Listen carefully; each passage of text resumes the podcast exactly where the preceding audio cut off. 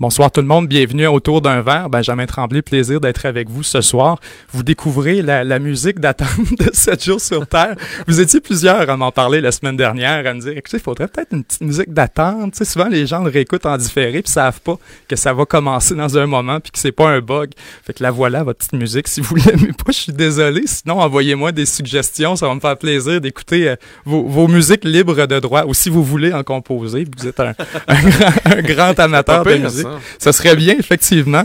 Euh, vous venez de les entendre. Je suis accompagné ce soir, bien évidemment, des collaborateurs habituels. D'abord, Philippe Couture, euh, au bout sur ma, sur ma droite. Ben oui, ben écoute, d'habitude, je suis assis dans le petit boots là-bas, mais euh, ouais, comme, exact. euh, Thomas Mayou avait...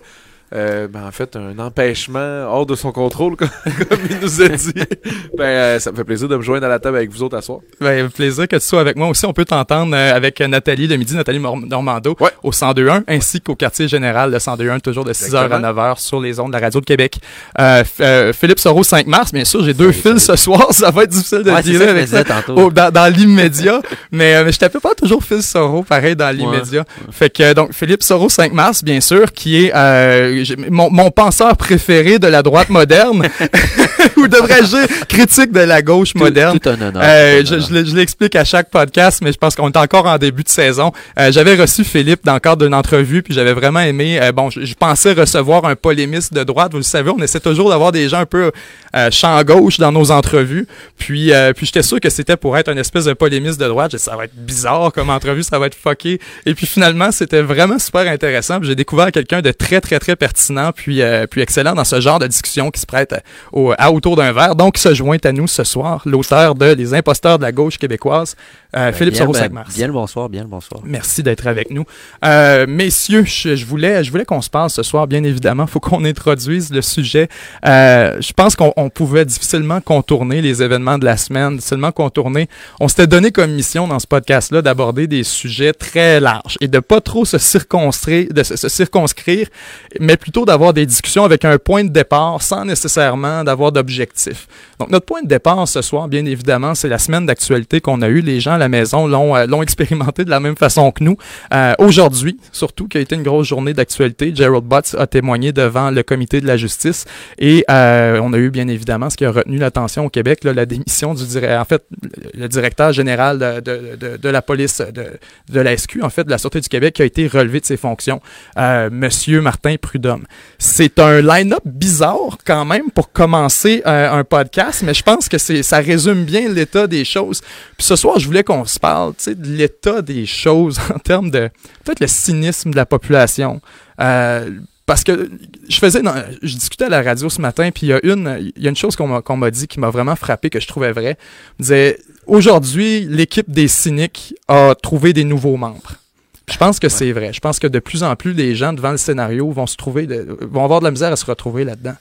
Ouais, ouais, ben en effet, puis on s'entend que c'est pas les premiers scandales qu'on a là après toutes les autres commissions qu'on a eues là, sur la construction, sur euh, euh, donc, euh, sur le, le, il y avait eu le scandale des commandites aussi un peu plus au début des années 2000. Donc, c'est clair que la, tous les enjeux relatifs à la corruption, c'est vraiment des enjeux qui sont euh, très clairement actuels puis qui influencent beaucoup, euh, particulièrement au Québec et au Canada. J'ai l'impression que depuis euh, au moins une décennie ou plus, c'est vraiment structurant dans les débats politiques. Donc, c'est que... On a toujours l'impression que c'est des scandales québécois aussi.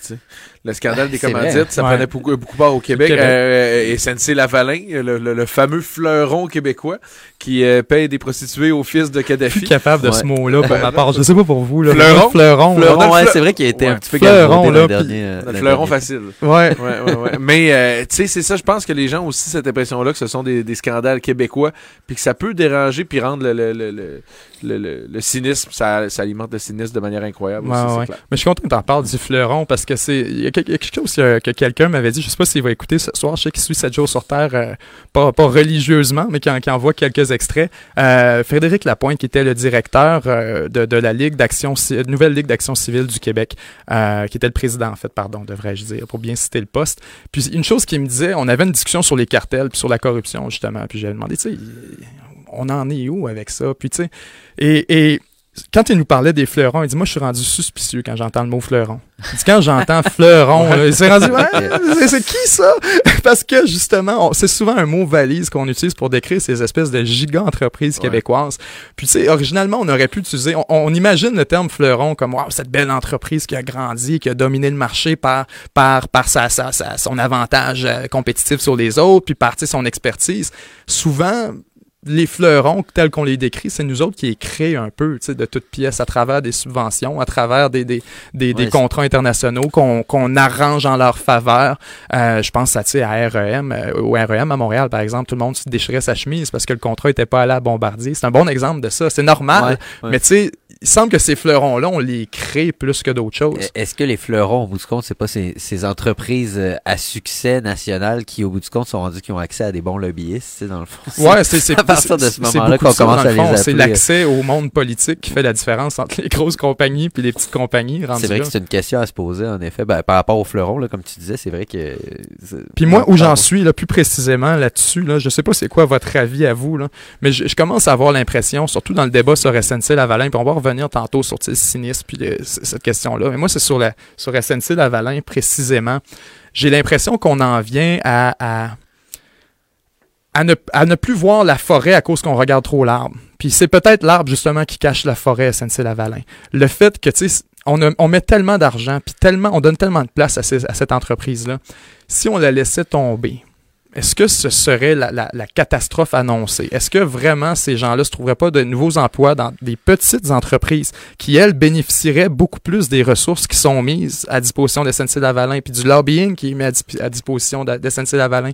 Bien, visiblement, il y a des gens qui sont, en tout cas, plus concernés que nous, qui semble pas vouloir la laisser tomber euh, cette entreprise-là. Ben c'est ça, c'est très politique quand ben même. Ben oui, vraiment, mais pourquoi SNC Lavalin fait réagir autant? Pourquoi on mettrait des pressions sur une euh, sur euh, la, petite Jody Wilson Raybould Pourquoi on a mis des pressions sur elle afin qu'elle ne s'attaque pas à, à, à, SNC Lavalin?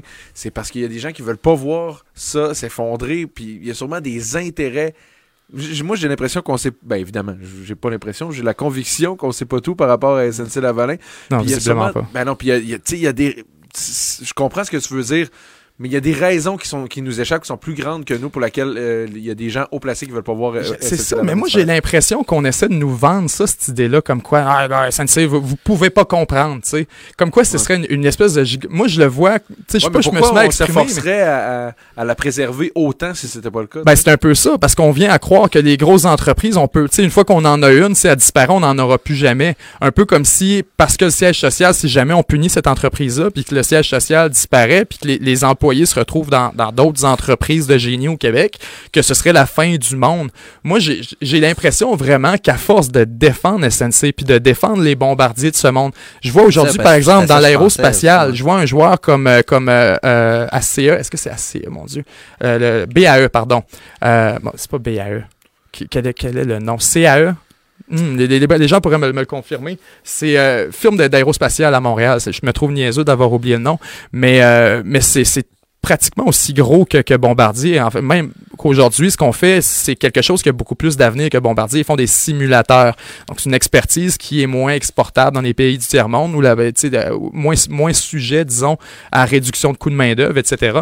Fait que moi, je me demande sérieusement, est-ce qu'on serait pas mieux d'encourager ces petites entreprises-là, ces, ces petits fleurons qui demandent qu'à pousser, mais qui n'ont pas accès à toutes les ressources qu'on met dans ces grosses entreprises-là? Ben, il y a Stéphane, euh, excuse-moi, il y a Stéphane qui nous demande euh, sur euh, la diffusion, est-ce qu'une petite entreprise a les moyens de faire des projets de plusieurs milliards de dollars, tu sais, de, de, se faire octroyer des contrats de plusieurs milliards de dollars. C'est ça l'affaire que SNC-Lavalin, c'est qu'ils rapportent aussi des contrats très payants. Est-ce que les petites ou moyennes entreprises dont tu parles auraient les moyens de réaliser ces contrats-là ben, ou essaieraient autant de contrats? C'est un processus C'est sûr que non, mais c'est clair que si on repense à l'affaire de justement de Bombardier, ben on en vient à se demander les c'est quoi en fait les limites de l'action gouvernementale pour sauver justement des entreprises euh, de ce style-là. Moi, je, serais plus de l'ordre de croire de laisser le marché aller. Euh, après, je comprends qu'il y a des emplois relatifs à ça, mais là, l'affaire NCLC Lavalin, je veux dire, on en parlait tantôt. Il y a la question de la division des pouvoirs qui est, qui est à mon avis, beaucoup plus primordiale que, que, que, de maintenir des, euh, des, des, emplois. Donc, euh, mais, mais c'est clair que euh, je serais je suis pas mal d'accord avec toi qu'à mon avis, il y a comme comme une espèce d'obstination dans, dans qui, une espèce d'aveuglement dans le fait d'essayer de protéger à tout prix euh, certaines entreprises comme ça, alors qu'on voit pas nécessairement les autres, euh, les autres opportunités là-dedans. Mais, mais, je comprends quand même que, je veux dire, c'est quand même d'une grosse envergure. Je veux pas diminuer ben, l'influence d'une entreprise comme ça, mais comme je dis, ça me rend vraiment sceptique quand dans les années euh, précédentes, on a essayé d'en sauver. Mais moi, pour revenir sur la question directement, à savoir les milliards, la question de Stéphane, c'est une bonne question. À savoir, bon, est-ce qu'on se condamne un peu si on veut des contrats internationaux à avoir ces compagnies-là? C'est une excellente question. Moi, il y, a deux points qu'il faut évaluer. D'abord, c'est sûr que c'est progressif. Ça prend du temps à se rendre là, puis on commence pas avec des contrats à milliards. C'est comme n'importe quelle entreprise. On a trois succursales en avant d'en avoir mille, tu sais. Hmm. Mais, mais moi, j'en viens à me demander, est-ce que c'est désirable, ces contrats de milliards de dollars à l'étranger? Est-ce que c'est réellement ce qu'on veut? Parce que là, ce qu'on constate, puis ça va vraiment dans le sens de la question de Stéphane, euh, ce qu'on constate, c'est que c'est nécessaire d'agir de la sorte pour avoir des contrats à l'international. C'est que c'est nécessaire quand on arrive pour d'avoir des contrats dans l'Afrique du Nord, quand l'Afrique même subsaharienne, quand on arrive à avoir des contrats au Moyen-Orient, c'est constamment la chose à faire, c'est de faire des dons et de faire des démarches qui sont plus ou moins legit. Fait que tu te dis, est-ce qu'on en veut de ces compagnies-là? Si on n'est pas prêt à endosser ce comportement-là, si on n'est pas prêt à donner des DPA comme le demande SNC Lavalin, si on n'est pas prêt, tu sais, à passer l'éponge quand ils font ces crimes-là. Mais moi, je pense qu'on n'aura jamais d'entreprise à milliards parce que c'est la façon de faire dans ces pays-là. Ben, tu sais, quand on a appris cette semaine euh, que SNC Lavalin gâtait, mettons, le fils de Kadhafi lorsqu'il venait à Montréal, est-ce que tu penses que c'est quelque chose... Ben, moi, moi, moi j'en suis convaincu, là, mais penses-tu que c'est une manière de faire de la business qui est répandue partout? Puis qu'il faut vraiment que ça soit qu'on peut qu'on peut s'en tirer puis avoir des entreprises des fleurons si tu, si tu me prêtes l'expression que je sais que t'aimes pas sans faire ça. à quel point moi je pense que j'en parlais avec avec euh, Oli qui est dans le boot pour les pour les commentaires et les cams. Euh, merci d'ailleurs à notre technicien Olivier ce soir. Faut lui dire merci. Euh, j'en parlais avec lui comme quoi tu sais SNC là ce qu'ils ont fait, c'était avec la collaboration du gouvernement canadien. C'est pas comme si le gouvernement canadien n'était pas au courant. Un des contrats sur lesquels ils ont, réussi à avoir de, euh, la soumission, puis ils ont réussi à gagner le contrat en Libye, c'était une des choses qu'on a fait, et c'est ce qui est allégué dans les, documents de cours et dans les, les, documents publics, c'est que euh, SNC Lavalin, pour avoir le contrat, avait dû passer par Affaires mondiales Canada, qui a fait un don à une OSBL qui appartient à Saad Kadhafi, le fils de Mohamed Kadhafi. Fait que dans le fond, c'est ouais, vous voulez le contrat? OK. On a un beau petit slush fund ici. Vous allez déposer 900, c'est à peu près ça le montant, c'est 900 000 là. C'est assez important comme somme qui avait été déposé dans cette OSBL là. Ça sort évidemment 5-6 ans après. Mais ce qu'on se rend compte, c'est que tu le gouvernement qui devient carrément un bras corrupteur à travers son instrument qui est Affaires mondiales Canada, qui permet de distribuer de l'argent dans ces régimes-là pour aller chercher les contrats. ça, c'est ça qui m'a aberré un peu dans cette histoire-là, puis qui m'amène à la conclusion, on peut-tu vraiment faire de la business sans ça? Quand même le gouvernement canadien dit, ouais, combien qui vous charge pour ce contrat-là? Là? C'est beau, OK. Puis qu'ils font, ils font le, chèque au nom du gouvernement du Canada parce que comme ça, SNC va pouvoir ramasser quelques milliards. Fait qu'on regarde aujourd'hui le scénario qui est SNC, on veut surtout pas que ça tombe. Puis c'est sûr, si on est prêt à leur faire des chèques, des 900 000 dollars dans des comptes qui s'en vont dans le fils du dictateur pour être capable de leur avoir un contrat, sais, moi, j'ai l'impression que c'est ce qui me fait dire un peu que ces contrats-là sont un peu contaminés d'avance par la corruption, par la collusion, par les slush funds. Ah, ben c'est sûr que, je veux dire, c'est la pointe de l'iceberg, à mon avis. Je veux dire... Euh, puis c'est intéressant ce que tu dis dans le sens où, effectivement, là, c'est comme si... Euh, on, on, était plus dans le sujet, disons, euh, de la corruption, mais là, en fait, c'est vrai qu'en termes de, de, de commerce international, en termes de relations internationales, ça a des implications. Euh, puis effectivement, c'est le genre de domaine que pour avoir vraiment un levier de négociation euh, avec des régimes qui sont euh, à, la base corrompus. Donc la question se pose comment est-ce qu'on peut vraiment faire du commerce avec ce genre d'entreprise-là? Donc non, c'est intéressant quand même ce que tu dis.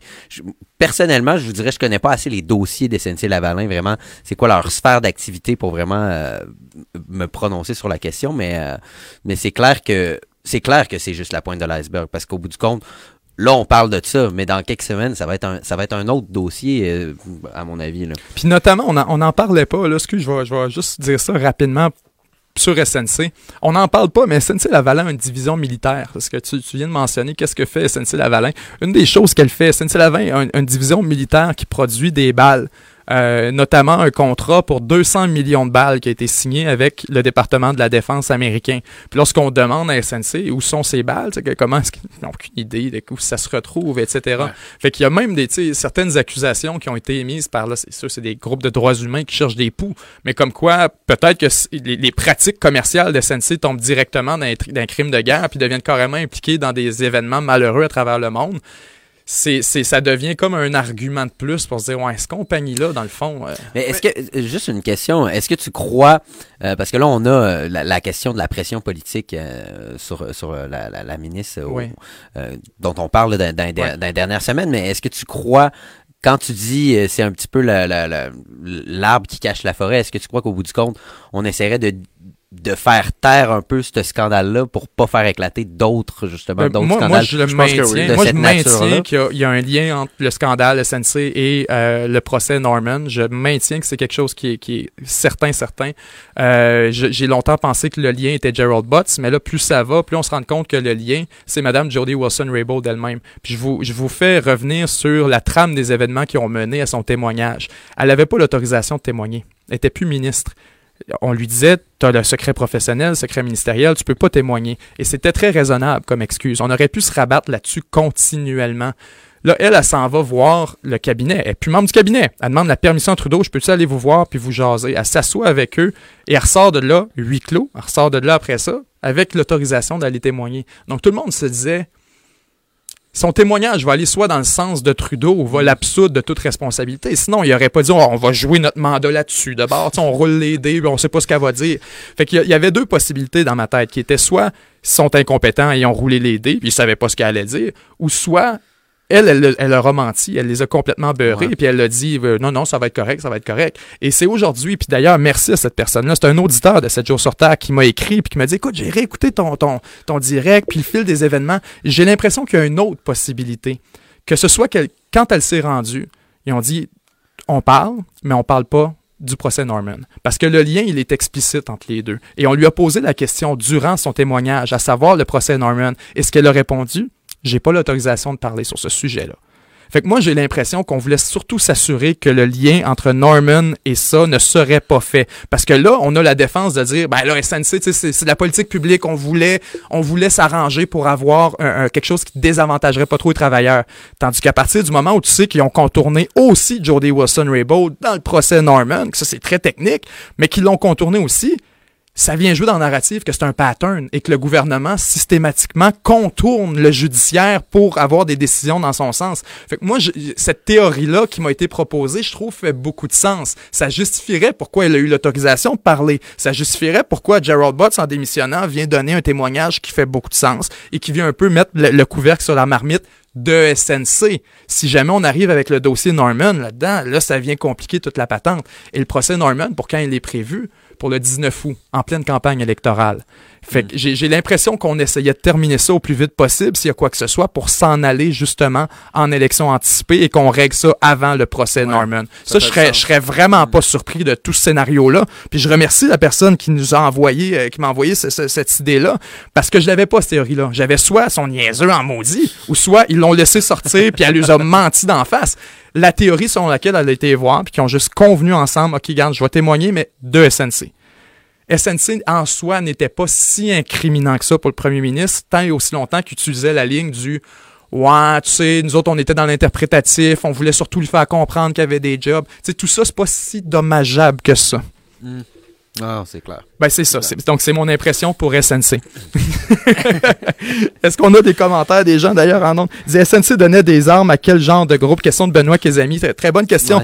SNC fournissait, euh, c'est pas des armes, en fait, fournissait des balles au département euh, d'État américain. Maintenant, le département d'État américain. Qu'est-ce qu'ils en font? Qu'est-ce qu'ils en font? On sait pas. Le, rôle, on, on parle pas au ministère de la Défense, on parle du département d'État. Département d'État, ça sert à distribuer des armes à travers le monde. C'est ça son rôle précisément. Si c'était le, ministère de la Défense, le département de la Défense, on aurait dit, ben, sûrement en Irak, en Afghanistan ou en Syrie, quelque chose du genre. Mais là, on peut pas le savoir. Le rôle du département d'État, c'est justement les contrats militaires, etc. Si on ramène ça at large, là, vraiment at large, pour quelqu'un, moi, un peu comme Phil, je veux dire, le, dossier essentiel, euh, je le suis parce qu'on en parle depuis quelques semaines. Je m'y connais peut-être un peu moins que toi, mais ça fait des années que SNC On les remet en cause sur plusieurs sujets. Qu'est-ce que ça prend? Mais oui, c'est incroyable, mais qu'est-ce que ça prend pour faire tomber, mettons, une grande entreprise comme ça? Je veux dire, parce que j'ai l'impression que en ce moment, il y a un scandale, que a quelques années, il y en a eu un, il y en a eu un autre, puis que là, dans quelques années, il va y en avoir un autre qui va nous faire oublier celui-ci. Parce que le dernier scandale de SNC-Lavalin, je peux te dire, j'en ai entendu parler, mais je me souviens même plus c'était quoi. Alors que, est-ce qu'il va, est-ce qu'il va arriver la même chose avec le scandale Jody Wanser-Rable, maintenant, si on veut? Tu sais, ça prend quoi au Canada pour faire tomber quelque chose comme ça? Est-ce qu'on doit se fermer les yeux encore une fois? Oui, ben c'est surtout que là, quand tu regardes, parce que faut faire la circonscription là euh, d'une chose et d'une autre. Le cas de Jody Wilson-Raybould n'a rien à voir avec les actions qu'ont posées SNC-Lavalin. Maintenant, est-ce qu'on devrait les pardonner ou pas? Mais j'avoue, quand tu regardes uniquement les actions qu'ont posées SNC, la corruption systématique de, de, de, hauts administrateurs dans des pays étrangers, l'utilisation de fonds publics pour divers, pour avoir des contrats dans ces pays-là, euh, l'utilisation des fonds de la compagnie pour payer des yachts aux fils de Kadhafi, pour payer des putes aux filles de Kadhafi. Ça, c'est inacceptable. Tu dis, c'est où la limite? Fait que je comprends ta question là-dedans. Moi, la réponse, je pense que ça va au sens politique. C'est qu'est-ce qu'on est prêt à tolérer pour avoir des contrats internationaux? Puis ça revient encore à la question, est-ce que ça, c'est nécessaire? Si on reconnaît que ça, c'est nécessaire, mais il n'y a rien. Il n'y a rien qu'ils vont pouvoir faire qui va nous faire déranger parce qu'on va trop vouloir des entreprises à milliards. Tandis que si on est capable ou si on fait le constat, je suis même pas certain que c'est ça la vérité, mais si on décide de se faire à croire qu'il y a moyen de faire des contrats internationaux de milliards de dollars sans tomber là-dedans, ben là, on pourra punir les entreprises comme SNC. Fait que c'est principalement cette question-là à laquelle il faut répondre. S'il y a moyen de faire de la business à l'étranger, puis si c'est pas nécessaire, qu'on les punisse, ces SNC-là. Mais, le constat que semble faire le gouvernement, c'est que c'est obligatoire, euh, juste pour euh, saluer euh, le sénateur Pierre-Hugues Boisvenu qui nous regarde ce soir, qui nous dit d'ailleurs, effectivement, Trudeau veut pas aller en élection avec Norman au derrière, même pas en cas d'élection anticipée. Le cas Norman va sortir publiquement. C'est sûr. C'est sûr et certain que ça va sortir publiquement. Je remercie d'ailleurs d'avoir apporté cette précision-là, M. Boisvenu.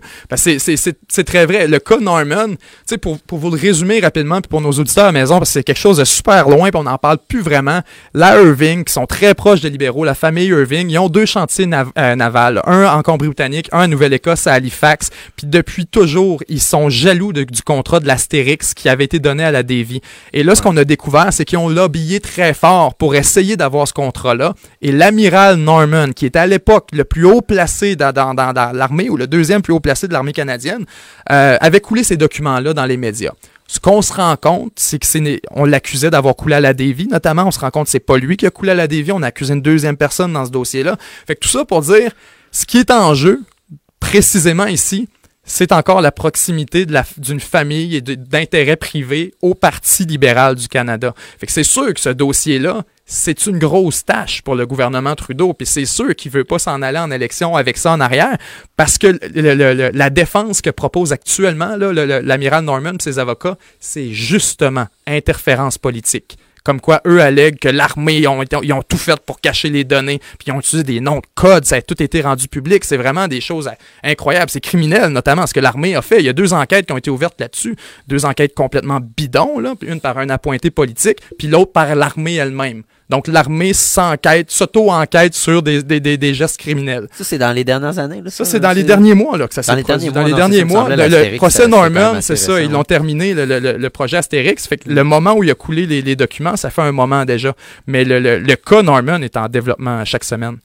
Bonne question de Sylvain euh, qui nous dit Que pensez-vous des libéraux dans le comité de la justice qui bloquent la motion et Gérald Bott qui refuse de jurer sous serment aujourd'hui? Parce que, bon, il y a des gens qui ont dit que c'était pas nécessaire qu'ils jurent sous serment. Ben, c'est qu'il y a deux éléments là. Il y a, un premier, il y a une première nuance à faire, c'est qu'il y avait deux points sur lesquels les libéraux ont voté non. D'abord, pour faire donner les documents et libérer le, privilège parlementaire en quelque sorte, pour que euh, puissent donner ses emails, qu'ils puissent donner ses, messages textes, qu'ils puissent donner tout ça. Ça, ça n'a jamais été fait dans l'histoire de la Confédération. De dire, OK, tu peux nous donner des documents parce que premièrement, ça créera un précédent de transparence qui est peut-être exagéré, honnêtement, que d'avoir accès aux messages textes, etc. Fait que ça, ça n'a jamais été fait.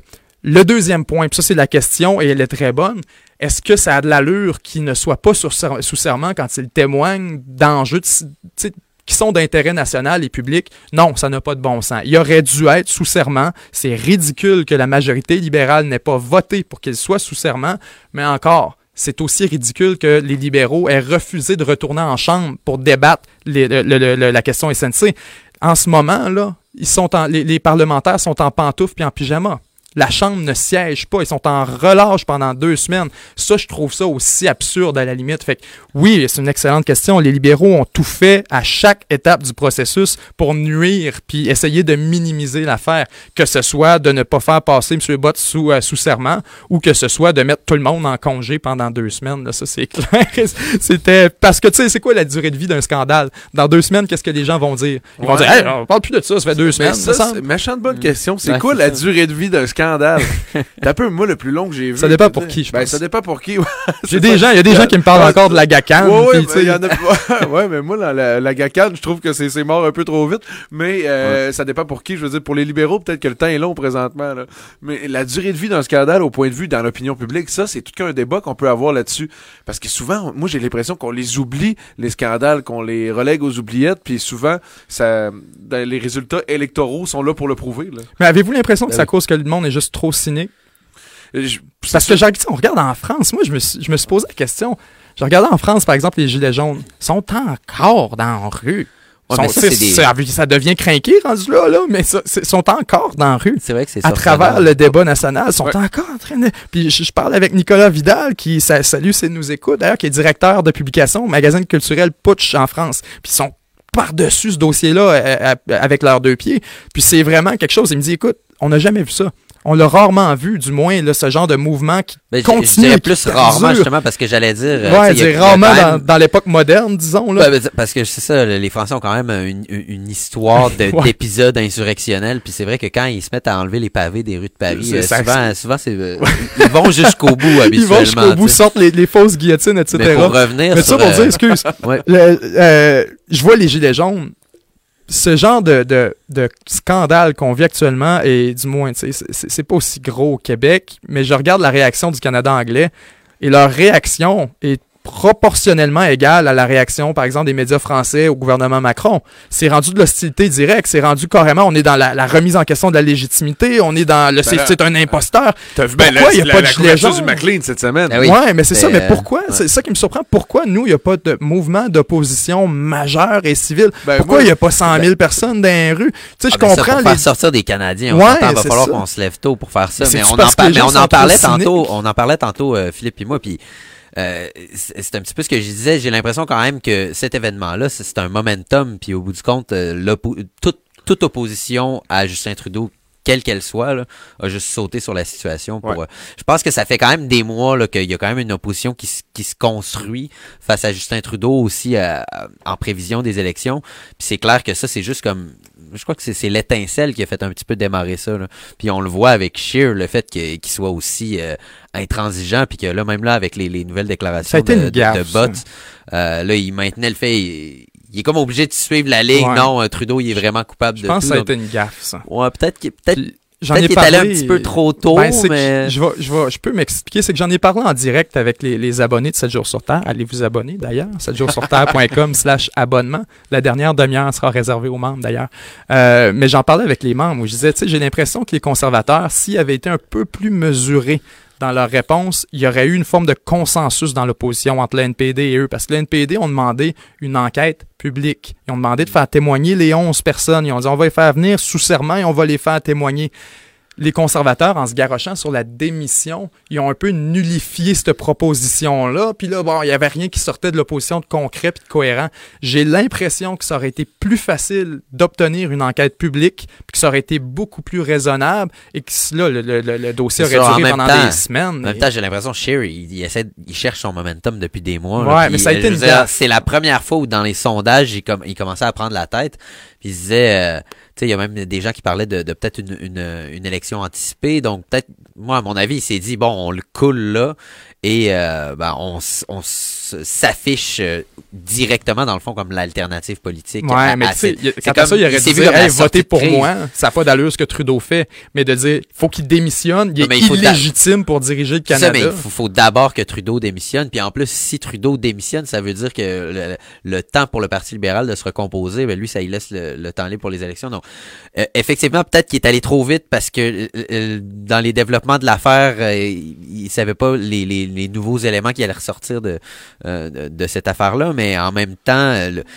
je comprends quand même le move politique, là, parce qu'au bout du compte, c'est clair que, tu sais, Sherry est aussi contesté à l'intérieur même du Parti conservateur, là, par rapport avec, on, peut, on peut en dire ce qu'on en veut, le Maxime Bernier, mais quand même, il y, a, il y a des gens qui parlent d'une possible division du vote conservateur. Donc, bref, j'ai l'impression qu'il a vraiment voulu faire preuve de leadership vraiment d'une manière assez euh, Ouais, mais je pense qu'il a exagéré. Puis, ben, euh, puis Andrew Scheer va avoir un test de crédibilité surtout, c'est ça. Puis ça, ça, ça, ne je trouve que ça ne, fait, ça ne fait pas très crédible que d'exiger la démission. c'est vrai que c'était un peu prématuré. Dans le processus, puis tu sais, les gens le savent que je suis loin d'être le plus grand fan de Trudeau, mais dans le processus de justice, on écoute les deux côtés. Là, on avait le témoignage de Jody Wilson-Raybould, on savait que le témoignage de Gerald Butts s'en venait c'était peut-être inopportun que d'appeler à, la démission tout de suite, comme je te dis, qu'avant d'écouter les deux côtés. Là, il aurait pu dire ça aucun. Écoutez, là, euh, ce que nous dit Botts, puis ce que nous dit euh, Jody Wilson-Raybould, c'est vraiment pas la même affaire. On a vraiment besoin d'une enquête mm. publique pour savoir qui sait, qui sait, qui dit la vérité. sais. Moi, j'ai l'impression, puis c'est vraiment mon idée personnelle. Je comprends ton point comme quoi il fallait qu'il prouve une certaine force dans ce dossier-là, mais j'ai l'impression que ça faisait pas très statesman que de contourner en quelque sorte les processus habituels pour appeler à démission ah, de, Trudeau complètement d'accord. Je, je l'offre juste comme une, forme d'explication. Je suis pas en train de dire que c'était nécessairement la meilleure stratégie, mais j'ai quand même l'impression que Shear était un peu fragilisé lui-même dans son propre camp, puis que dans le fond, c'est la première fois depuis des mois qu'il y avait comme un peu une occasion de, de revenir un petit peu au devant de la scène. Puis de, donc, euh, je, je, comprends, mais effectivement, il, est allé vite parce que je me rappelle, c'est la même journée, je pense, que, que, que le témoignage de, euh, de, de, euh, Wilson Raybould. Là, qui, avait annoncé qu'il demandait la, la démission. donc, effectivement, il aurait peut-être dû attendre, ça, c'est sûr. Puis, j'en viens à me poser la question. Euh, c'est pour ça que je vous parlais tout à l'heure de, de, de la l'activité sociale en général, puis je poserai la question aux gens à la maison aussi. Seriez-vous prêt à manifester pour ce genre de choses-là? Parce que, tu sais, faut pas, faut pas, je vais pas péter des, je veux pas avoir l'air à exagérer, mais les gens connaissent un peu ce qu'on est capable de faire. Mais qu'est-ce que je tu veux dire de se mobiliser, de sortir les rues? puis sortir dans les rues, puis d'aller manifester avec des pancartes, puis d'exiger une commission publique, par exemple, sais, avec des demandes raisonnables. Est-ce que les gens seraient prêts à manifester? Parce que on aurait le pouvoir, je pense, de partir ce genre de mouvement-là. On aurait le pouvoir de faire la promotion de cette manifestation-là pendant deux, trois vidéos, puis d'essayer d'atteindre des gens, puis d'avoir un 10, 12 000 personnes. Mais, mais tu sais, les gens sont-tu prêts à faire ça? Ben, les gens sont rappelle, le, plus gros soulèvement récent, c'est le printemps érable, il y a quelques années, mais mm pour la corruption, ben, mettons, pour la corruption, si on veut, pour, euh, oh, c'est bien tough faire sortir du monde. mais, d'autant plus que la dernière fois, je sais pas si ça peut jouer, mais c'était des jeunes. C'était des, ben oui, ça joue. des gens, tu sais, des gens qui, qui, avaient, mettons, peut-être plus de temps pour sortir aussi, qui avaient de la volonté. Euh, mais se faire sortir, mettons, monsieur, madame, tout le monde, de tous âges, de toute classe sociale, qui veulent protester pour une cause commune, euh, j'ai l'impression que ça veut, ça, c'est pratiquement impossible ici au Québec, au Canada du moins. Ben, puis même en Occident en général, la, la, majorité des, des, des, grands soulèvements populaires, souvent, ça vient des gens. Ça, ça vient, c'est ça. Ben, à la base, souvent, ça, ça, démarre dans les universités. Après ça, les jeunes des, des, des euh, ont plus euh, collège et secondaire vont suivre, mais mais c'est vrai que de mobiliser des gens qui, euh, qui, qui, ont leur vie à faire, leur travail, etc., souvent c'est difficile. Puis on en parlait aussi euh, tantôt de à quel point euh, les scandales passent, puis au bout du compte, on finit par les oublier. Et quand on y pense, même lorsqu'on fait des commissions d'enquête, après ça, les rapports sont tablettés. On Donc, au bout du compte, c'est ça exactement. Donc, je crois que même là, les gens demandaient, admettons, bon, une enquête publique, il y a des, des, jugements qui peuvent être rendus, c'est pas nécessairement comme une commission, mais ça reste que je pense que oui, effectivement, il y a une certaine forme de cynisme de la part de la, population qui se disent oui, mais au bout du compte, même si on fait des, euh, des, ça va faire quoi? C'est ça, exactement. Ça, va faire quoi? Ils vont trouver d'autres manières. De... Il y a Benoît qui nous dit non, moi je sors pas dehors pour ça. Il y a des élections pour ça. Ah, c'est vrai. Tu sais? C'est vrai que c'est pas fou en même temps. C'est pas fou, surtout qu'on est à la fin d'un mandat. Là, donc, euh, ouais, mais je sais pas si j'embarque avec ce, ce, ce, discours-là. Non, je sais. Que tu dis, mettons, mettons Macron, est-ce qu'il a été élu dans un, dans un contexte légitime? Quand c'est un affrontement avec Marine Le Pen, puis tu sais, principalement un rejet de Marine Le Pen beaucoup plus que. que ouais, mais après, euh, je veux dire, on peut voir euh, Justin Trudeau comme un rejet de Harper. Non, je sais, mais à partir du moment que tu le regardes sur le sens de la légitimité politique, il y, a, des, il y, a, des, moments qui sont appropriés à l'extérieur d'une élection pour contester une décision du gouvernement, pour rappeler, mettre quelque chose à l'agenda. Je regarde par exemple la marche sur le, pour la planète à Montréal. C'est niaiseux mais ça, ça, a réussi à mettre l'environnement à l'agenda du gouvernement de la CAQ et ça a mis une ministre de l'Environnement dehors parce que les gens la trouvaient trop incompétente. C'est la vérité. Oui, je suis complètement d'accord. Fait moi, je me dis, ouais, ben moi, je me dis, il y, a moyen d'obtenir quelque chose par la rue. Puis, tu sais, en dehors des, il y a des élections. Les élections sont dans un an. On peut remplacer ce gouvernement-là. Mais moi, au-delà, tu sais, ce qui va déterminer si je veux le remplacer à ce point-là ou pas, c'est largement la vérité sur ce dossier-là. Fait que si on avait, par exemple, une commission publique, ben là, ça change ma décision à l'élection. Non, c'est sûr, mais, mais comme on disait, ça reste que, euh, veut, veut pas, les élections s'en viennent de toute manière. Donc, justement, je pense qu'on est dans un moment de mandat. Je dis pas que, je me rappelle en 2012, euh, les gens, ils disaient, euh, ouais, mais vous savez, il y a des élections pour changer le gouvernement. Si vous n'êtes pas d'accord avec les libéraux, ben, votez pour les élections. Puis, il y en avait même un qui avait dit, entre les élections, c'est la gouvernance. C'est comme si c'était une espèce de, ouais. dire, le, peuple plus son mot à dire. C'est vraiment juste des épisodes électoraux et après ça, c'est la gouvernance et on subit. Et moi, j'étais complètement contre cette idée-là. Donc oui, je suis d'accord que la démocratie et la vie démocratique implique qu'on fasse des pressions ici et là euh, quand, quand, vient le moment. Mais, mais comme je dis, quand les élections s'en viennent, est-ce que c'est vraiment, je veux dire, euh, admettons, on, démarrerait un mouvement style gilet jaune. Je veux dire, il y en aurait juste pour euh, deux, trois mois au bout du compte, puis les élections s'en viendraient. mais ce genre de mouvement-là, il n'y aurait pas un enjeu aussi je comprends euh, Mais c'est ce mouvement-là est plus grand qu'un gouvernement. Je veux dire, c'est pas en changeant un gouvernement que, mettons, s'il y avait des, je, reprends ton exemple des gilets jaunes, ah, que tout change. Oui, mais que tout changerait, tu sais, du jour au lendemain pour eux. C'est pas le changement de gouvernement, mettons, qui ferait en sorte que ces gens-là seraient plus. C'est un bon lead, Phil. Parce que c'est vrai que les Gilets jaunes, c'est beaucoup plus large, puis qu'une contestation, ben même au Québec, devrait impérativement s'inscrire dans quelque chose de beaucoup plus large, comme quoi la corruption avec un grand C et la collusion avec un grand C et le copinage avec le grand C, c'est ça qu'on est tanné. Au-delà de SNC, au-delà de vouloir une commission publique, c'est un peu comme les Gilets jaunes ont parti sur une, revendication très niaiseuse qui était celle de la taxe sur, euh, sur le carburant, puis que ça s'est élargi dans des questions puis des, des, remises en question sociales. J'ai quand même l'impression, j'ai quand même l'impression qu'au bout du compte, ça va toujours être ultimement, ça va toujours être vraiment les élections qui vont pouvoir déterminer ça, c'est-à-dire je veux dire, un changement de parti, tu sais, euh, euh, complètement, là, dans le sens où euh, on a beau faire des pressions sur des gouvernements qui sont présentés par des partis qui sont ancrés là au pouvoir depuis des décennies, de, voire des siècles. Tu sais, je veux dire, le Parti libéral, c'est quand même un, parti qui est très ancien. Donc, au bout du compte, les liens d'affaires, les liens, euh, le, copinage, etc., il, est vraiment ancré là, dans, dans, dans, les partis. Donc, au bout du compte, je pense que même si tu fais des pressions, même si tu fais des mouvements sociaux, au bout du compte, tu n'auras pas le choix éventuellement de d'offrir une alternative politique et donc vraiment changer de gouvernement, changer de parti au pouvoir. On a un nouveau parti, euh, la CAQ ici au, au Québec.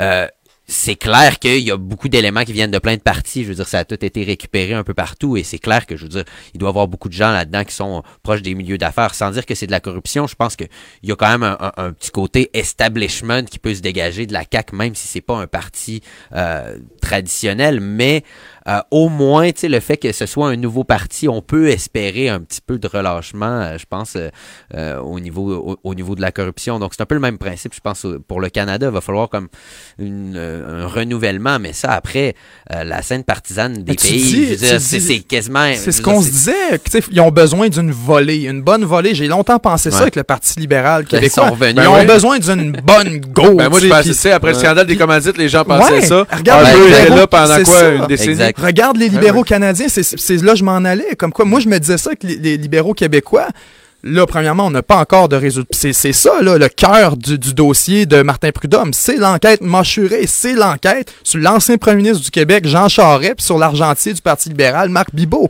C'est de ces gens-là qui sont concernés. Mm. Euh, ainsi que ainsi que ta collègue.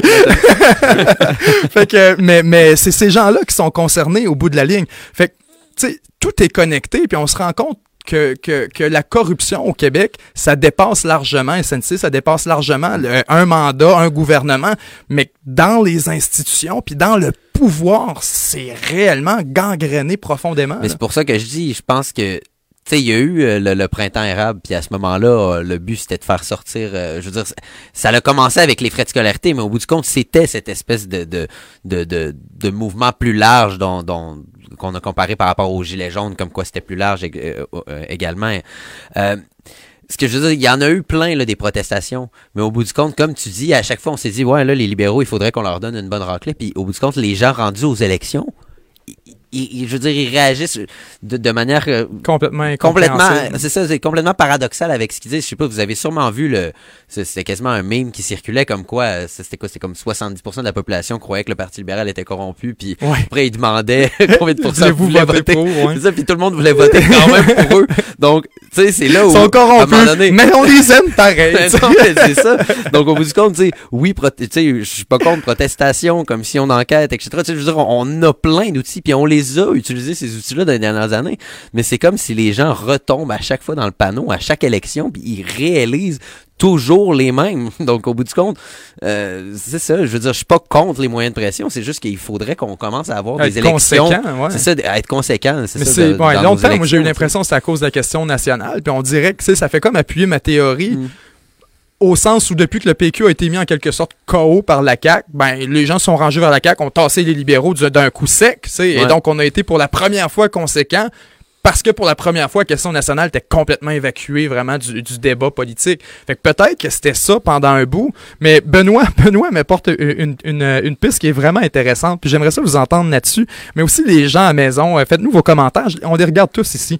Euh, Benoît dit qu'il y a une intuition, que la corruption au Québec est liée au fait que le rôle de l'État dans l'économie est important et que c'est pas nécessairement un tort culturel tel que quelconque. Donc, que c'est juste qu'il y a plus d'États au Québec que si tu regardes au Wyoming, par exemple, et donc euh, il y a plus de chances que ça se produise. Ben moi, je, suis d'accord parce qu'au fil, j'ai l'impression qu'au fil du temps, toutes les choses auxquelles on assiste à répétition confirment un peu l'intuition de, de, Benoît. Peut-être je me trompe. Là, écoute, là, c'est sûr que c'est un, on peut, on peut en débattre longtemps, mais je trouve que c'est pas un point de vue qui est, euh, qui est, farfelu du tout. Là. Non, je serais ben, pas à dire la même chose. On devrait pas le retrouver à ce moment-là dans une proportion aussi grave dans des sociétés scandinaves, puis dans d'autres endroits où il y, a un filet social très fort.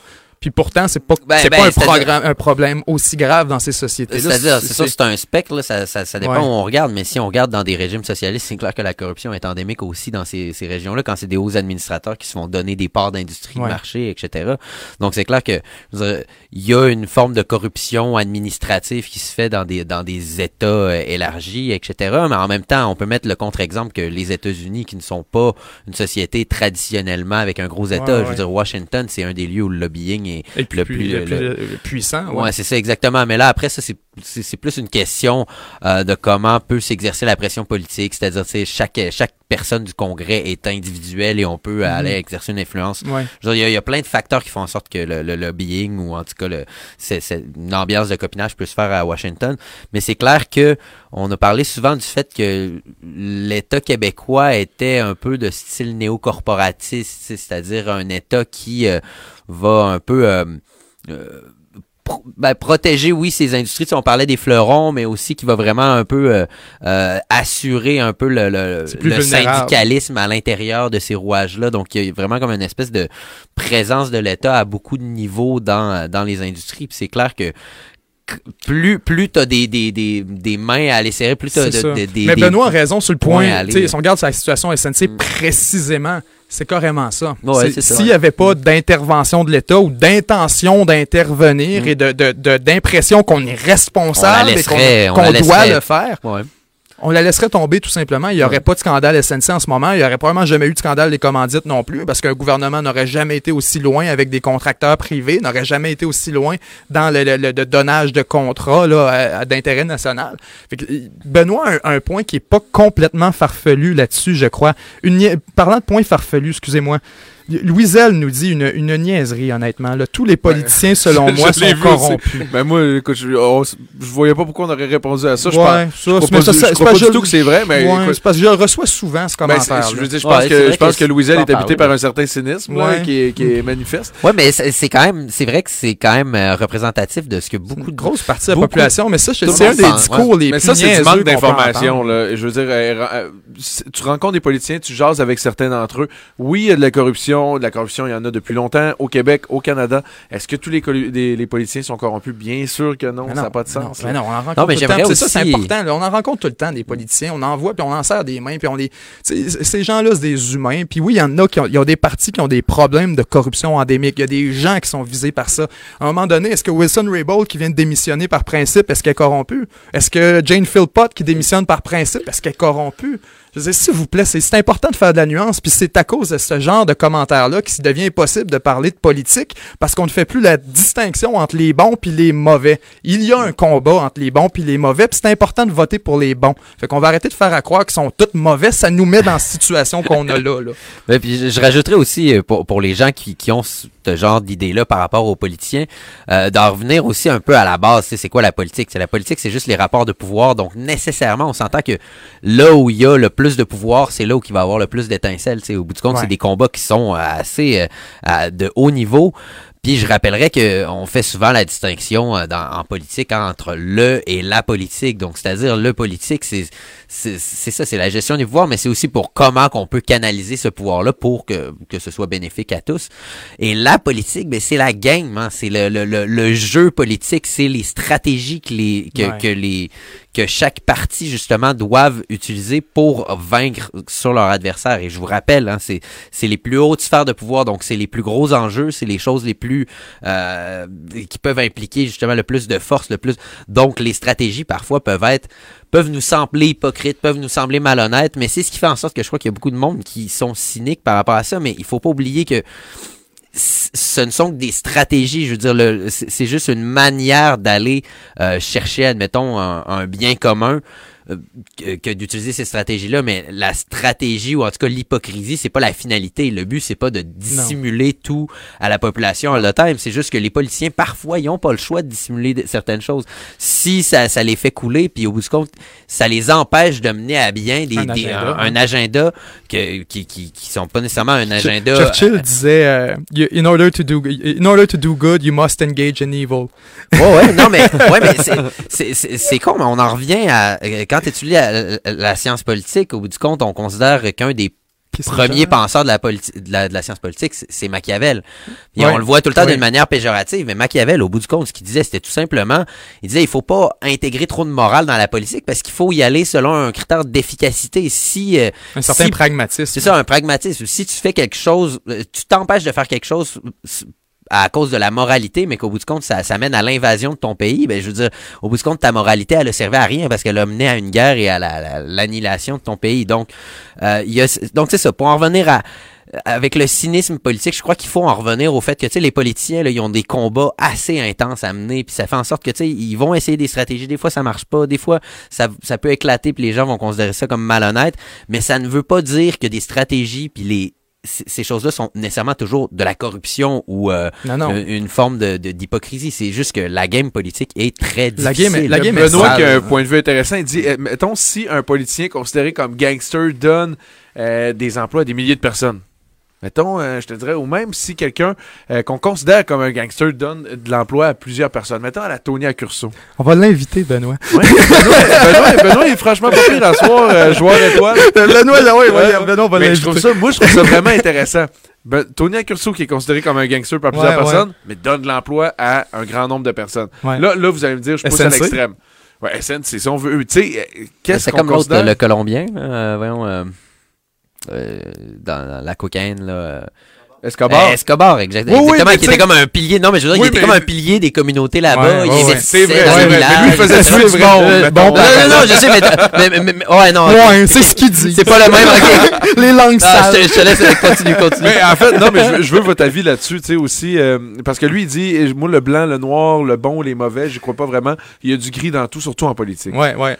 Ben, je comprends ce qu'il veut dire au sens où il y a les, bon, les bons, les mauvais, les gris. Ce que je voulais dire par ce sens-là, c'est surtout que c'est important d'expulser expulser les mauvais du processus politique, il y en a. Ah, les gens Charest de ce monde, les gens corrompus, les Marc Bibot, euh, les, les euh, c'est important.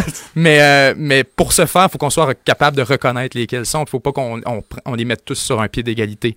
Euh, sur la question de la corruption en tant que telle, puis Benoît dit j'accepte l'invitation.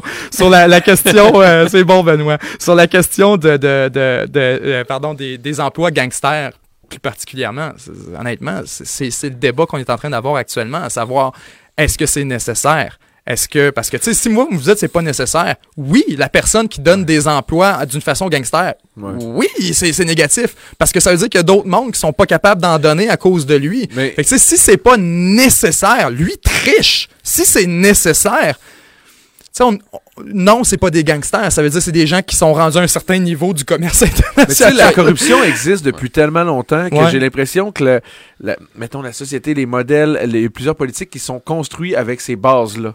Comme c'est-à-dire, ça s'est plus construit avec, euh, avec la, corruption comme faisant partie du système que sans corruption. Hmm. Tu sais, ça existe depuis tellement longtemps. ça fait tellement longtemps qu'on deal avec ça. Est-ce qu'on est vraiment capable d'éradiquer ça? Puis est-ce que ça va fonctionner aussi rondement s'il n'y en a pas du tout que si on est plus blanc que blanc? Tu sais, moi, je crois par principe, par principe, oui. non, non, mais ce que je veux dire, c'est que par principe, je crois qu'il n'y a, jamais vraiment de situation où la corruption peut être vraiment bénéfique. Au bout du compte, euh, à moins qu'il y ait des lacunes majeures dans un système politique qui fassent en sorte que là, ça remplit des trous. Est-ce euh, que... Ce qui s'est déjà vu, mais je, je crois que nos, nos systèmes politiques sont radis assez rationalisés. Mais y a-t-il des lacunes majeures mais, mais, mais tu, mets, tu mets sur une bonne piste, à savoir, tu sais, est-ce que est-ce qu'on peut l'éliminer, la corruption? Complètement. Mais ça, je pense que non. Ben, mais parce que quand tu regardes objectivement là, dans, dans l'histoire de nos sociétés, on a objectivement fait un progrès incroyable à cet égard-là. Tu regardes le, temps de, tu sais, Duplessis a remplacé Tachereau, qui est incroyable. Et ensuite, quand Duplessis s'est fait remplacer par le Sage, c'est incroyable aussi du temps de Duplessis. Et etc. jusqu'à ce qu'on arrive à René Lévesque, jusqu'à ce qu'on arrive même au gouvernement récent quand je parlais encore une fois pour le reciter, euh, euh, Frédéric Lapointe, qui était euh, à la Nouvelle Ligue d'Action Civile, ça faisait partie des premiers, eux, qui ont demandé une commission d'enquête Charbonneau. C'était les premiers deux ou trois ans avant qu'on la déclenche, qui disaient ça n'a pas d'allure, l'industrie de la construction au Québec, ça nous prend une commission publique. Et, quand ça, finit par se produire, bon, on le savait, on avait la preuve, mais une des choses qu'il m'a dit, c'est parce que je, je, remettais en question l'efficacité de la commission Charbonneau et je remettais en question que ça avait servi à quelque chose. Et il me dit, tu sais, Benjamin, la peur a changé de bord. Il dit avant, les gens, y avaient peur de dénoncer. Avant, les gens, y avaient peur de se porter en porte-à-faux contre ce système-là qui était si puissant, qui était si mafieux.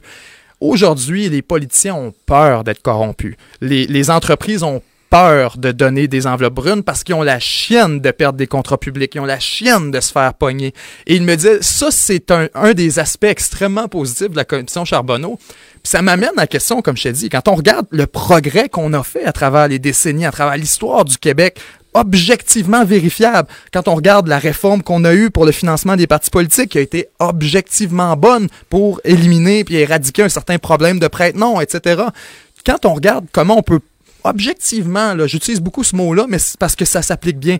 Quand on peut mettre en œuvre des réformes qui sont positives, ça se peut-tu qu'à un moment donné, on arrive vraiment à un modèle qui est moins corrompu que les autres parce qu'on a mis des checks and balances à des endroits? Par exemple, je la, la, procureure générale, il y a beaucoup qui suggèrent ce temps-ci qu'elle ne devrait pas siéger sur le cabinet des ministres. Elle n'aurait pas d'affaires là, elle devrait être ailleurs, puis pour être sûre justement de pas d'interférence. C'est comme ça qui fonctionne en Angleterre. Sais, à force de mettre en place des mesures ben, comme ça qui lancent un message fort. je pense, euh, je pense que oui. Puis c'est un petit peu là où je m'enlignais dans le sens où euh, je veux dire, je pense qu'on est rendu quand même des sociétés assez rationalisées avec assez de d'outils, comme je parlais tantôt, pour euh, euh, qu'on n'ait pas besoin de la corruption. C'est-à-dire, oui, dans certains cas, il y a peut-être des régimes politiques où la corruption vient comme combler un manque. Admettons, il n'y a pas de euh, il y a pas de, d'individus qui travaillent dans certains corps de métier. C'est comme des grosses entreprises qui vont combler le, trou, puis euh, tout est occupé, toute cette sphère d'activité-là. Mais au bout du compte, je veux dire, dans, dans, dans nos États où je crois qu'on a plus besoin. En fait, ce que, ce que je voulais dire par là, c'est que tu, tu parles du fait, est-ce qu'on devrait s'accommoder du fait que SNC Lavalin va euh, justement avoir ce genre de pratique-là? Est-ce qu'on devrait laisser ça de côté pour le bien, dans le fond, de, de nos euh, contrats à l'étranger, etc.? Euh, je crois que non, justement, on est rendu des sociétés qui qui ont aucun bénéfice à, à retirer de la corruption parce qu'au bout du compte, comme tu disais, ça vient juste ça vient juste jouer dans les dans les lois de l'offre et du marché. Drainer les ressources publiques. Mais, mais effectivement, je crois que ça c'est un long processus, puis c'est juste parce qu'on est des sociétés qui sont attardées sur ces problèmes-là. Mais euh, si tu regardes, admettons, si je fais un comparatif, j'arrête pas de parler là, des sociétés qui la corruption comble un manque. Je prends par exemple les sociétés, euh, les ex-sociétés soviétiques, où au bout du compte, il y avait tellement des lacunes euh, flagrantes dans beaucoup de, de sphères, dans le fond, de l'administration politique, qu'au bout du compte, c'était les chefs de bandes locaux, c'était les euh, des logiques clientélistes qui venaient un peu combler, ça. Au, bout du compte, tu avais un gouverneur local qui avait aucun contrôle sur une petite région de la Sibérie. Ben, il allait juste aller serrer à la main d'un chef de bande en Sibérie, quelques petits billets de banque qui s'échangent, puis bon, euh, les, les rapports vont être plus rapides si on, si on fait affaire entre nous comme ça. Ce que je veux dire par là, c'est que c'est ça, je crois qu'on est rendu des sociétés assez avancées pour faire en sorte qu'en fait la corruption à tous les niveaux c'est dommageable pour tous. Euh, donc non, je crois qu'il n'y a pas, il y a pas cette espèce de, de côté un peu real politique pragmatique, tu sais, ah, on peut s'accommoder de la corruption pour euh, mener, euh, mener à bien des politiques. Je pense vraiment qu'on doit être intransigeant, d'autant plus qu'on a fait les commissions, on a les outils, il faut juste appliquer les outils puis sortir justement les éléments néfastes comme tu disais. Mike, euh, Mike Boutin nous dit quelque chose d'assez intéressant. Un mandat unique pour prévenir le carriérisme politique, ce serait déjà ça. Ça, existe aux États-Unis. Les sénateurs sont limités dans leur nombre de mandats. Euh, le, sont-ils c'est les membres du Congrès? Sont... Non, les sénateurs ont le droit de rester là autant qu'ils veulent. Les membres du Congrès sont limités dans leur présence. Est-ce qu'ils sont limités? Parce qu'ils en parlent en fait, souvent, non, t'as raison, il n'y a pas de Non, c'est ça, mais souvent les gens ils en parlent et ils disent là, on va leur limiter ça parce que. Mais est-ce que ce serait une alternative? Parce que ça, existe ailleurs, des limites sur le nombre de mandats. Est-ce que ça pourrait être une alternative selon vous? Moi, j'ai, moi, je vous dis tout de suite, a priori, j'ai l'impression que ça drainerait un peu une expérience parlementaire et politique qui est nécessaire. On limite le nombre de mandats. Ben, en fait, c'est à la personne au pouvoir, mais le parti demeure le même. Ouais, ouais. Peu après l'élection. Donc, moi, j'ai l'impression qu'ils sont, on, s'en débarrasse pas, du problème. Non, change non, t'as raison, c'est le parti principalement. non, mais même, euh, même sur le principe, je suis, je suis un petit peu de ton avis, euh, Benjamin. C'est pour, pour moi, je, sais que justement, tu sais, quand ça, revient un peu avec le commentaire qu'on avait reçu, comme quoi euh, les politiciens sont, tous, des corrompus. là, c'est comme si on se dit, il faut que ce soit absolument des éléments du peuple, donc on va empêcher qu'il y ait des politiciens de carrière qui se créent dans le fond au bout du compte. Il y en a eu des bons politiciens de carrière. Mais c'est ça, exactement. Je pense à, par exemple Bernard Landry. Je pense à des, des, des, politiciens qui ont passé beaucoup de temps dans le gouvernement. Même François Legault, si vous voulez, jusqu'à une certaine mesure. Ça fait longtemps qu'il est là. Legault, c'est le doyen de l'Assemblée nationale, si je me souviens bien. Oui, ben, euh, côté expérience politique. Oui, oui, oui. C'est un peu à double tranchant. Effectivement, quand euh, tu peux faire une carrière politique, tu as plus de chances de, de t'asseoir un peu sur tes lauriers puis d'avoir euh, justement à, terme peut-être des comportements qui vont en plus aller vers des, des, de la corruption. Mais au bout du compte, sur le lot, il faut aussi une expérience. Il faut aussi de l'expérience politique. Tu penses que l'expérience politique, c'est une carrière politique, font en sorte que tu aurais des comportements qui peuvent. Non, mais je dis, je dis, ça peut accentuer ça. si si tu peux faire toute ta vie une carrière politique, effectivement, tu peux développer des réseaux de relations en parallèle, ce que tu pourrais pas faire si tu avais juste un mandat. Ce que ben, je veux dire par là, c'est que je comprends que... C'est la théorie que j'avais sur le Parti libéral mais Je suis pas, mais je, suis pas en train de dire tout le monde va vers là. Ce que je dis par là, c'est que c'est vrai que c'est à double tranchant parce que euh, c'est vrai que limiter les mandats pourrait faire en sorte que bon on a plus de roulement dans le personnel politique mais après c'est que là t'as pas l'expérience que mais certains juste peut-être pas une limite ultime ça peut être une limite de mandat consécutif qu'on dit ouais, faut que tu sortes un mandat, faut que tu en même temps, c'est toujours un peu crève-cœur. C'est un super bon politicien. Ouais. Puis là, je sais pas, il y a un momentum historique qui fait en sorte qu'il faudrait qu'il soit là. Mais mhm. là, ah non, il y a, il y a ses, ses mandats sont limités. Ouais. Ben parce que moi, je le, je le vois au sens où, euh, tu sais, oui, tu as des politiciens qui sont extrêmement habiles, etc., mais j'étais indulgent avec le Parti libéral du Québec, puis là, vous me lancerez des bananes autant que vous voulez. J'étais très indulgent pendant la commission Charbonneau par rapport au Parti libéral du Québec, parce que, bon, d'abord, c'était pas mal le seul gouvernement que j'avais connu. Hein. Je suis, suis pas assez vieux pour avoir connu les gouvernements péquistes précédents, puis m'en souvenir euh, euh, vivement. Là. Donc, quand je constatais la corruption à l'intérieur du PLQ, je me disais, l'usure du pouvoir c'est après 15 ans, peut-être que c'est le, pouvoir est trop perméable à tout ça. Puis ça, ça va finir par te gagner malgré toi. Et ça va un peu dans le sens d'une limite de mandat qui dirait, ben, tu sais, après deux, trois mandats, t'as comme trop d'amis, t'as comme trop d'entreprises qui veulent te voir là, t'as comme fait que je peux je peux comprendre puis les gens nous disent dans les commentaires euh, c'est la nature humaine blablabla bla, bla, comme quoi tu, à un moment donné après deux trois mandats tu veux rester fait que tu vas prendre tous les moyens pour mm. le faire je, comprends, mais j'arrive encore, je suis vraiment déchiré, si vous voulez, entre ces deux, ces deux théories comme, quoi, ouais, comme quoi, crime, ça n'aurait pas de bon sens de pénaliser tout le monde, mais de l'autre côté, euh, c'est vrai que c'est pas de leur faute quand ben, ça arrive. J'aimerais ça qu'on parle, mettons, avant, bon, avant que ce soit François Legault, tu te souviens, c'était François Gendron, le péquiste, qui était le doyen de l'Assemblée nationale, qui, a pris sa retraite, je pense, au début On de... jamais eu d'histoire de corruption. Ben, peu Non, mais au-delà des histoires de, corruption, j'aimerais vraiment entendre son point de vue. Tu sais, je veux dire, à quel point tu deviens mettons, perméable au pouvoir, comme tu as dit, que tu te laisses atteindre quand ça fait un certain temps que tu es là. C'est-tu vraiment quelque chose qui est dans la nature humaine? Moi, je trouve que c'est facile de dire c'est la nature humaine. Non, non. Là, je veux dire, ça fait partie de certains individus. Mais il y a une autre théorie qu'ils viennent à le savoir aussi. lui, est correct, ben lui, non. même si on parle d'un parti, mettons euh, qu'on part sur la base qu'on dit le PLQ était euh, corrompu pas tout le monde à l'intérieur du PLQ qui est au courant non, de ce qui se passe. Je... certaines cases. Je pense, je pense qu'il faudrait aussi euh, séparer. Puis c'est ce qui fait en sorte que certains systèmes, c'est le chef d'État qui, qui, a, des mandats euh, limités, c'est-à-dire euh, diviser juste le personnel politique, je veux dire l'ensemble de la députation ou l'ensemble des, des, des, membres de partis, etc. Euh, et euh, ceux, ceux vraiment qui forment les gouvernements et qui sont vraiment dans les sphères de pouvoir. C'est-à-dire, on parle souvent qu'en fait, c'est le pouvoir qui corrompt, pas nécessairement la longévité au pouvoir. mais Donc, euh, je pense que c'est à prendre en compte aussi. Tu sais, moi, un, je pense pas qu'il devrait avoir de limite, en tout cas, pour les députés. Je pense que tu devrais toujours pouvoir siéger au Parlement euh, de, ta nation.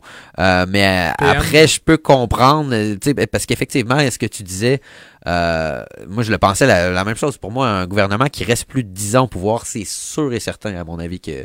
Il y a des bottes qui lâchent. Ouais, c'est ça. À partir de 10 ans, là, ça, ça, commence à... Ce n'est plus raisonnable de maintenir le même groupe de gens au, à la tête d'un État. Je crois pas que ça devrait être inscrit dans des lois, par contre. mais, mais, mais, mais, pour moi... C'est le monde qui décide, là. Ouais, mais non, je, ouais, je, je, je, vais toujours me ranger du côté de la démocratie. C'est pas ça le point non plus, mais ça reste que pour moi c'est complètement déraisonnable de, de laisser un même gouvernement au pouvoir ou même s'il y a eu des remaniements, mais un même groupe de gens au pouvoir pour plus que dix ans dans une province.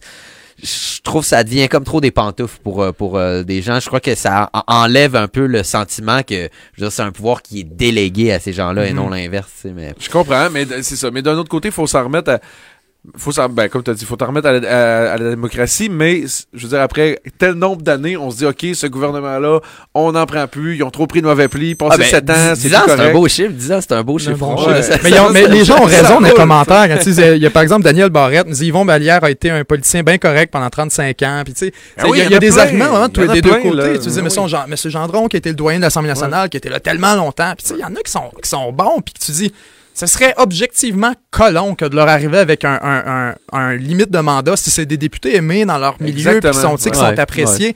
Mais, mais je comprends les gens aussi qui disent c'est la nature des choses. Puis tu sais, éventuellement, ça finit par permettre. Mais il y a tellement d'exemples qui vont dans le sens inverse. Puis je trouve ça, ça revient un peu au cynisme dont on parlait. Je pense que les gens qui veulent à tout prix limiter, ou même ceux qui sont vraiment en faveur, tu sais, euh, chez Citoyens au pouvoir, et ben en faveur de démocratie directe et tout, tout ce genre d'initiative-là qui vise en fait à juste éliminer la classe politique mhm. pour la remplacer par vraiment comme un, une initiative citoyenne. Une, initiative citoyenne. Ce que je pense de ça, moi, c'est qu'ultimement, il y a du monde qui se ramasse plus au pouvoir que d'autres. Puis que, exact, oui. Je pense que, tu sais, on a bien beau. Ça, c'est un, un, autre sujet qui est intéressant. Là. Puis, encore une fois, je sors, euh, je mets ça à l'âge, là. Mais le pouvoir, on pourra jamais savoir quel effet ça a avant de l'expérimenter. Tu sais, mettons, est-ce que ça a un effet aussi pervers? Est-ce qu'après un certain temps, oui, tu es dans des pantoufles, oui, tu as développé un réseau euh, qui te qui t'enferme là-dedans, puis dans ta perception du pouvoir, puis dans ta, ta soif de Est-ce que, est que tu te promènes, puis t'as vraiment tout le temps plein de, d'hommes d'affaires qui viennent te serrer la main, qui se connaissent, puis là, tu fais comme tu te sens pris dans, dans un réseau de... Euh, non, c'est ça. C'est sûr que c'est dur à dire, mais... Mais moi je, moi, je contre le principe, par contre, de limiter. Là, J'ajoute, euh, les gars, moi, c'est sûr, euh, je réfléchis aujourd'hui là-dessus, là, puis j'aimerais avoir l'idée des gens. Là. Je pense que ça va, ça va faire l'unanimité pas mal. Euh, L'UPAC, C'est ça Mm. qui a fait le problème principalement avec M. Prudhomme, notamment, c'est qu'il était gêné. Parce que là, il dit c'est mes enquêteurs, les enquêteurs de l'UPAC, c'est les enquêteurs de la SQ. Et Qui M. sont- Prudhomme. C'était d'ailleurs les enquêteurs de son beau-père. Ben oui, en Hein? plus, ça n'a aucun de bon sens. Euh, puis lui, c'est c'est- lui, c'est sa blonde qui est policière. en fait, aussi. sa blonde est la fille de M. Lafrenière, Lafrenière, qui était à l'UPAC, qui, a quitté d'ailleurs. Elle est euh, policière aussi dans la SQ. Fort probable. ouais. C'est- vraiment surréaliste comme situation. C'est mais un tout ça pour de dire- 31. là. Lui, ce qui, ouais, ouais, on dirait que c'est Régent Tremblay qui a écrit C'est ça. Tout est connecté. Tout est connecté ensemble. Euh, ça, salut à. De- mais sans blague, euh, moi, comment je le, je le voyais, c'est que tu dis, le problème majeur, c'est que l'UPAC était trop exposé aux autres enquêtes policières et trop exposé à, à- aux interventions politiques. Par exemple, Guy Ouellet, qui, qui a eu de l'information, tout ça. Tout ça n'a pas d'allure. Et ça vient principalement du fait que l'UPAC est pas complètement imperméable des autres corps policiers. J'ai l'impression que, comme on le réclame depuis longtemps, si je me souviens bien, la CAQ le réclamait dans l'opposition aussi, ça je ne suis pas certain, il me semble, les gens pourront le confirmer, euh, de faire de, la, de, l'UPAC une entité entièrement autonome. Où là, il y aurait plus de pr- enquêteurs prêtés pour un mandat de 4 ans qui vont retourner travailler pour le boss Prudhomme après de l'autre côté. Parce que là, on s'entend, le Prudhomme a, a- a refusé dans une demande de l'UPAC d'enquêter sur son ami Ouellet. Mais tu sais, tout ça devient tellement Ben, incestueux c'est- quand tu sais consanguin, ouais, ouais. que c'est ça, que, lui a des propres responsabilités vis-à-vis de la SQ, puis que les enquêteurs ont des responsabilités vis-à-vis à lui. Le- la, la solution, il semble, puis surtout quand on voit c'est quoi le cœur de, de cette affaire-là, on nous allègue que l'UPAC, c'est une police politique. là. On nous allègue que la preuve, c'est c'est ça le, le cœur, la fuite, ce serait qu'on on- la, la preuve contre Jean Charest et Marc Bibot serait suffisante pour les accuser et que ça, ça a coulé dans les médias parce que l'UPAC le cachait et que l'UPAC n'avait pas vraiment tellement l'intention de- de- d'agir sur ces accusations-là. Fait que, L'allégation qui est que l'UPAC est une police politique qui protège les, les, les, les, puissants et les, les influents de ce monde, les charrets, les bibots, ça doit être réglé, ça doit être adressé au plus rapidement possible. J'ai l'impression que la seule façon de le faire, c'est de le rendre entièrement autonome et dire là, là, on Ah, a une unité sûr, de police anticorruption, puis sa job, c'est de faire ses enquêtes, puis elle ne demande pas la permission à personne pour faire une enquête. Là, c'est que c'est ça que j'ai l'impression vient amplifier encore plus la perception des gens sur le- la, la politisation de ces enquêtes-là. là. Ah, c'est clair, c'est clair. Je me rappelle quand, quand j'étudiais, euh, puis j'avais un cours à un moment donné où on parlait plus précisément justement des, des, mécanismes qui sont mis en place pour, euh, pour s'occuper des, des cas de corruption. Puis je trouvais ça littéralement kafkaïen. Je parle pas nécessairement de l'UPAC en tant que tel, mais souvent... tu crées un organisme et là tu, tu te questionnes sur son indépendance. Donc là tu crées un autre organisme pour surveiller l'indépendance de l'organisme. Et au bout du compte, tu te ramasses dans une espèce de, jeu de, de, de, de poupée russe comme ça. Donc effectivement, c'est je veux dire, euh, tout l'enjeu là-dedans réside dans l'indépendance de l'organisme qui fait la vérification. Un, un organisme policier, c'est ça. T'as C'est raison. ça, puis, c'est- puis, puis c'est drôle parce que ben c'est drôle, c'est pas drôle, mais je veux dire dans, dans, dans- par rapport à la police, euh, c'est- la- la- le même principe que quand euh, quand tu regardes les statistiques par rapport aux plaintes en déontologie. Il y en a très peu Ouais, qui ouais. aboutissent parce qu'au bout du compte, c'est la police elle-même qui fait les enquêtes sur les plaintes en déontologie. C'est sûr qu'ils vont pas s'accuser. s'auto-enquête. Bon, est-ce qu'on a fait quelque chose de mal? non, mais c'est ça. Fait que c'est clair que sais, je, connais pas particulièrement toutes les mécaniques derrière l'U- euh, euh, l'UPAC, là. Je veux pas m'avancer trop, mais c'est clair que l'enjeu de l'indépendance de l'organisation est. C'est une question est légitime. quand tu regardes l'historique, comment ça a été créé, l'UPAC. Pour mettre les gens dans le contexte, on demandait une commission d'enquête. On demandait la commission Charbonneau. Le gouvernement Charest voulait rien savoir. Ce qu'on a commencé par donner, on a donné l'escouade Marteau. Ouais. On s'est rendu compte après quelques semaines que l'escouade Marteau, c'était n'importe quoi. C'était à cause de, de, de Jacques Duchesneau, si je me souviens bien, euh, qui avait sorti des documents. Et puis ensuite de ça, on a dit Ah, on va vous donner l'UPAC de bord. Ouais, c'est ça. Et là, l'UPAC, c'était pas encore suffisant. Et finalement, ouais, fait- après, ça te fait exiger par tout le monde. Ils ont fini par donner à la commission d'enquête. Fait que quand tu regardes le fil des choses, tu te dis, ouais, l'UPAC est, c'est très suspect d'avoir été mis en place comme une espèce de mesure de contention, là, tu sais. Euh, on va, on va continuer cette discussion-là. Phil me fait puis il il a raison. Ça fait une heure qu'on est en direct. Merci à ceux qui, ont, été avec nous aujourd'hui. L'émission n'est pas finie. On s'en va du côté de nos membres exclusifs dans le groupe privé. Allez vous abonner www.7joursurterre.com baroblique abonnement. 7joursurterre.com slash abonnement. Ça prend deux minutes. On revient en privé avec nos membres dans un petit instant. Nous, on se réinstalle puis on, on continue la discussion avec eux. Par on se réinstalle, on s'entend, on sauve une bière. Ouais, c'est ça, Tu nous as vendu. fait que allez nous rejoindre dans le groupe privé, ceux qui sont déjà abonnés. Sinon, les autres, allez vous abonner. On se revoit dans quelques minutes. Sinon, ce sera pour la prochaine diffusion d'Autour un verre, d'un verre la semaine prochaine, euh, mercredi prochain, toujours 19h30, 20h. Merci d'avoir été là. C'était Benjamin Tremblay, Philippe Soro, 5 mars, Philippe Couture, à nos membres exclusifs. On se voit dans deux petites minutes.